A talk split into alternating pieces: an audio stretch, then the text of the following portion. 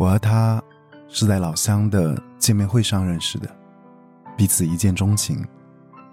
老乡会上，包间里不知道是谁放着五月天的温柔，一时间大家都放下了筷子，忙着勾搭妹子，唯独我们两个人各居一角，认真的跟着歌曲哼唱着。当时他说的是：“我第一次看见那么瘦的女生，看起来两个大眼睛都要跳出来了。”我毫不客气的攻击：“有你这么损人的吗？如果你介意的话，那你有本事把我养胖啊！”好啊，他非常随意的答应着。我当时真的没想到，他真的会答应。一时间不知所措，但他并没有给我太多的时间反应，直接带着我开启了吃货的旅程。他带着我从食堂吃到校外，从校外吃到市区，一段时间下来，我们吃遍了学校附近的所有的小吃店。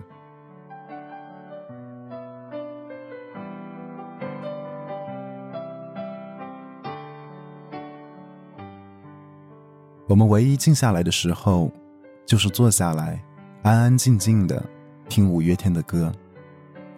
他这个时候会给我编他在网上学会的好看的辫子。我有个存钱罐，我要求他每天都在里面投一个硬币，美其名为爱心币。他问了好几次，我才告诉他，我在给我们。攒演唱会的门票，一个存钱罐可以放六百个硬币，一年三百六十五天，不用四年，我们就可以看那场的演唱会了。他说：“我们现在也可以去看啊，只不过不是那场而已。”我瞪着眼睛说：“这意义不同，五月天的歌一定要和最心爱的人去听。”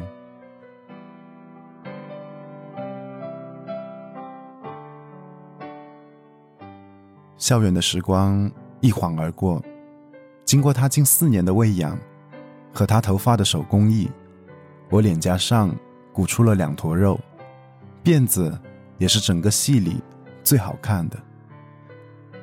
我搓着肉脸，甩着辫子，哀怨的看着他，这样真的好吗？有肉感，很好。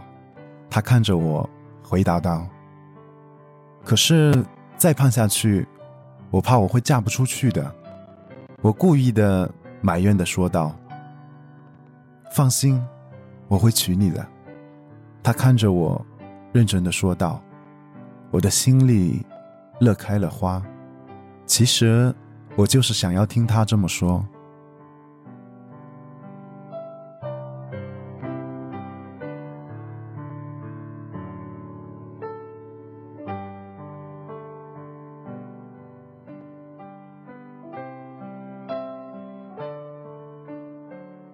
二零一零年，五月天的 D.N 演唱会在北京火热的启动。我们大四整天忙着论文，忙着答辩，还要忙着找工作，所以我只能坐在寝室里，抱着电脑，看别人在贴吧、微博上疯狂的刷图。每看一张，我就会尖叫一声，一直。叫到被室友连人带电脑给搬出了走廊。等被释放进来的时候，是因为他当时在楼下叫我。我把电脑往桌子上一放，恋恋不舍的看了几眼，风一样的往楼下跑去，就看见他拿着手机站在楼下，傻傻的笑着。他说：“你过来。”我一走过去他立刻把电话递到了我的耳边我刚要问干嘛就听见电话那端传来的竟然是五月天的温柔而且还是在演唱会现场传来的声音。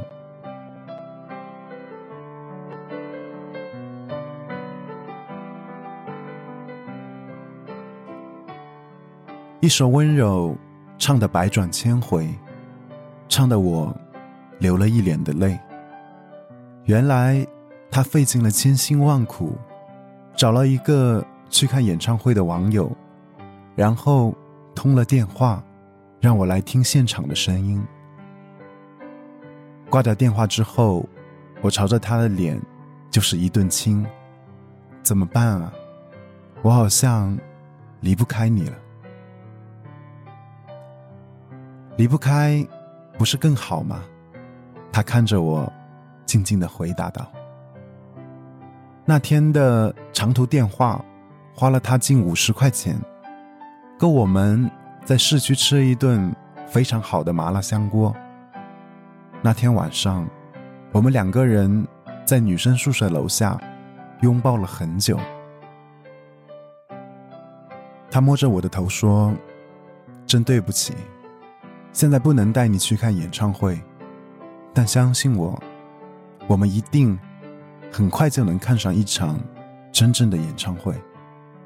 好，我一个劲的对着他点头。月光下，我们的眼睛都雪亮雪亮的。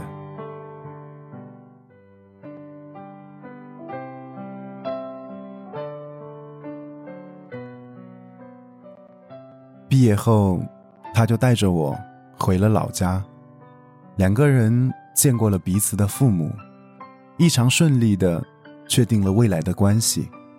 回到城市里，他用攒下来的钱付了一个月的房租，我们开启了同居生活。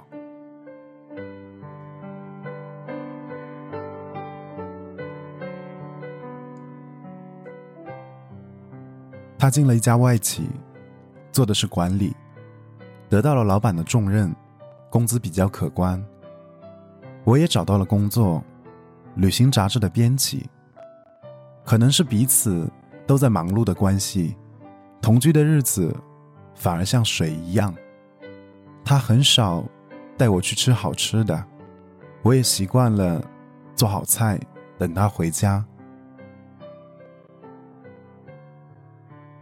但一起过日子。柴米油盐的，时常都会吵起来，但每次都是他先对我示弱。我问他：“你总这么让着我干嘛？”我都感觉不到吵架的快感了。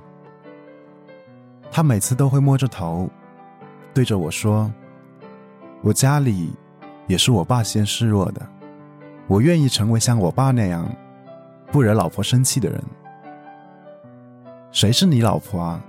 我看着他，狠狠的说道：“你呀。”他指着我说道，然后我们立刻就打成了一团。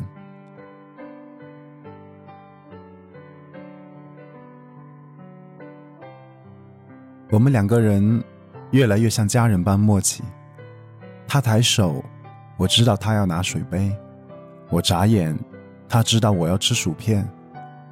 默契虽好，可两个人却失去了对爱情的激情，将彼此变成了亲人。直到孩子的到来，打破了这股平静。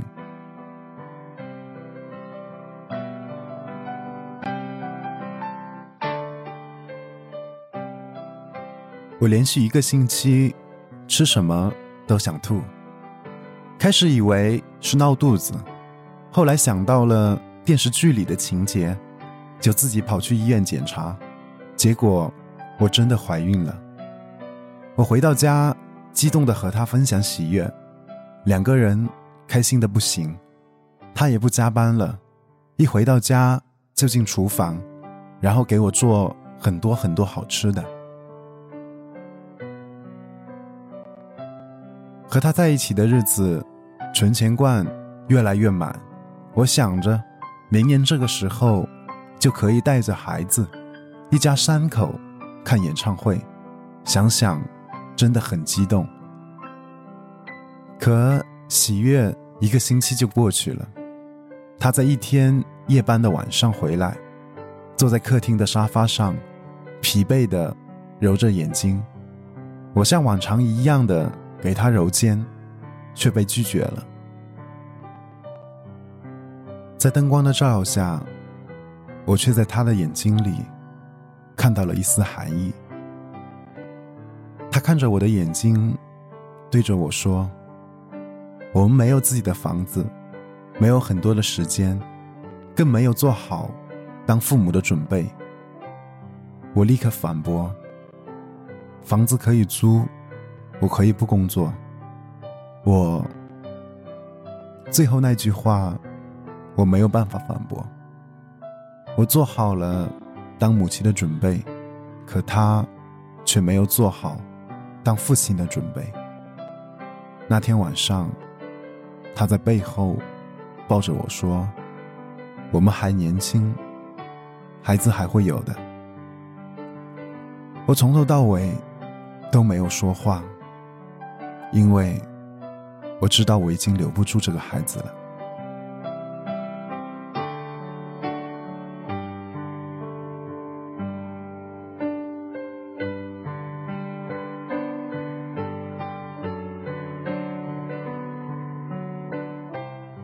第二天，天一亮，他就带着我到医院排队挂号。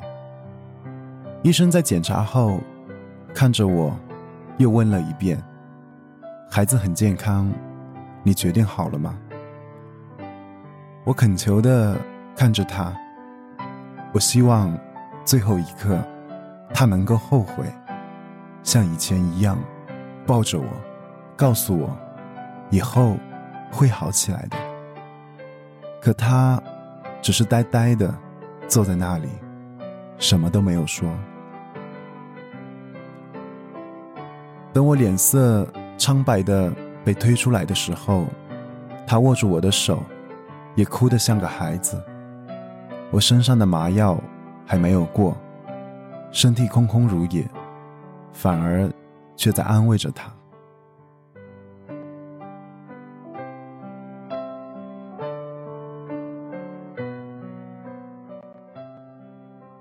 回到家后，他开始不停的照顾我，无微不至，事无巨细。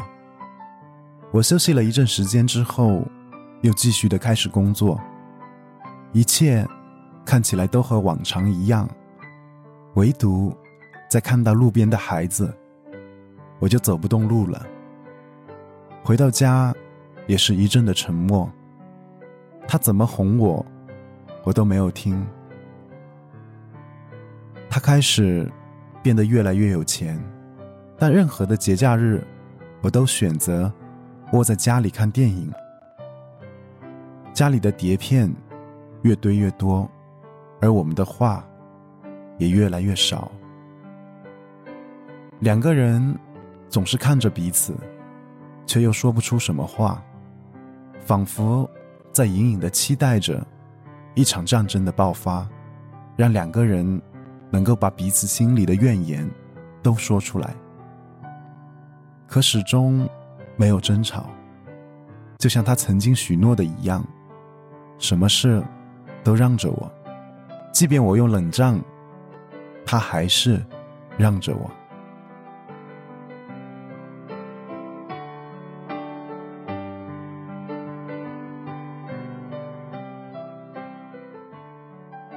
就在。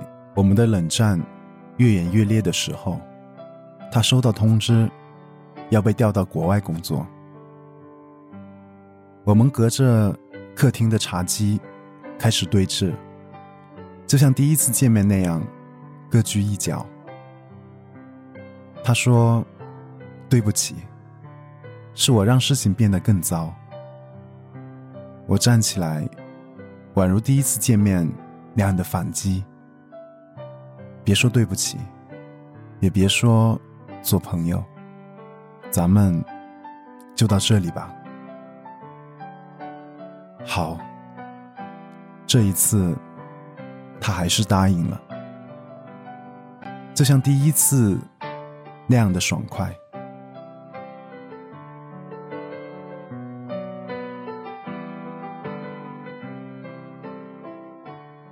他走的时候。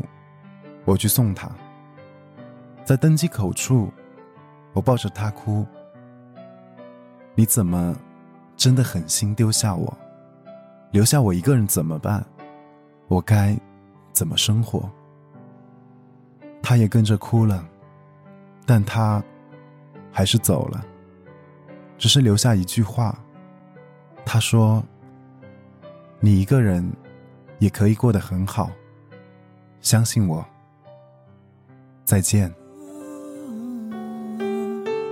走在风中，今天阳光突然好热，天的温柔，地的温柔，像你抱着我，然后发现你的改变，孤单的今后，如果该怎么几年后，我结婚了。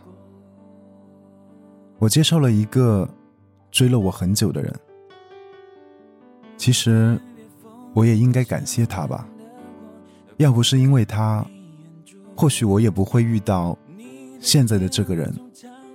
要不是他的离开，我也不会发现，在这个世界上，还会有一个如此爱我的人。我曾经以为，我一辈子只能与一人真爱。可那仅仅只是因为我没有遇见一个更爱我的人吧。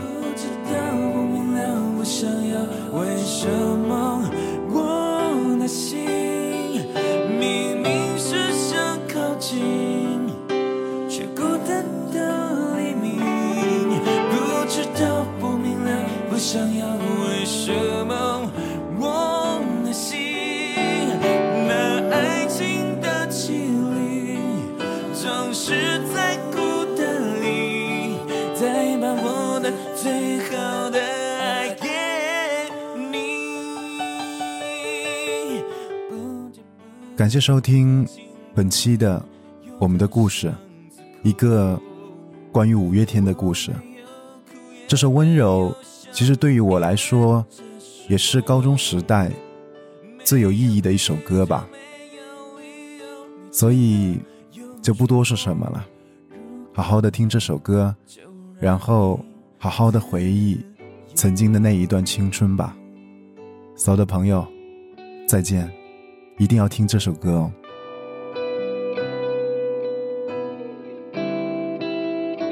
嘿，我给你自由，我给你自由，我给你自由，我给你自由，我给你全部，全部，全部，全部自由。